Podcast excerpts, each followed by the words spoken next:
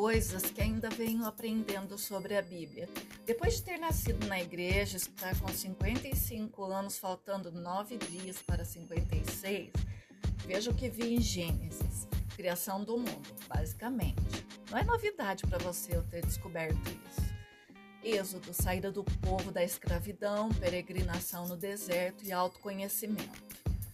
Levíticos, orientações de Deus quanto à necessidade de santificação sem a qual ninguém verá a Deus. Números, senso, capacitação para a luta entre a carne e o espírito.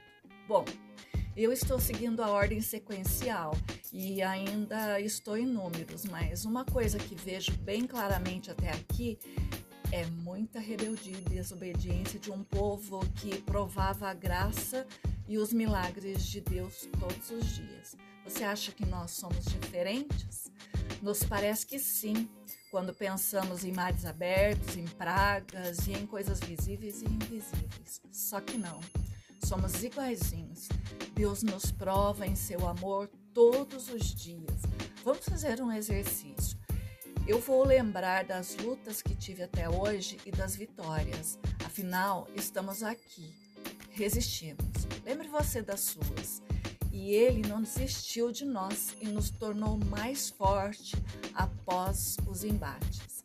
Viram outras lutas. Nossa vida é uma perfeita aventura e vencemos. E mesmo quando morremos e partimos daqui, ainda seremos vencedores se estivermos buscando a nossa direção nele.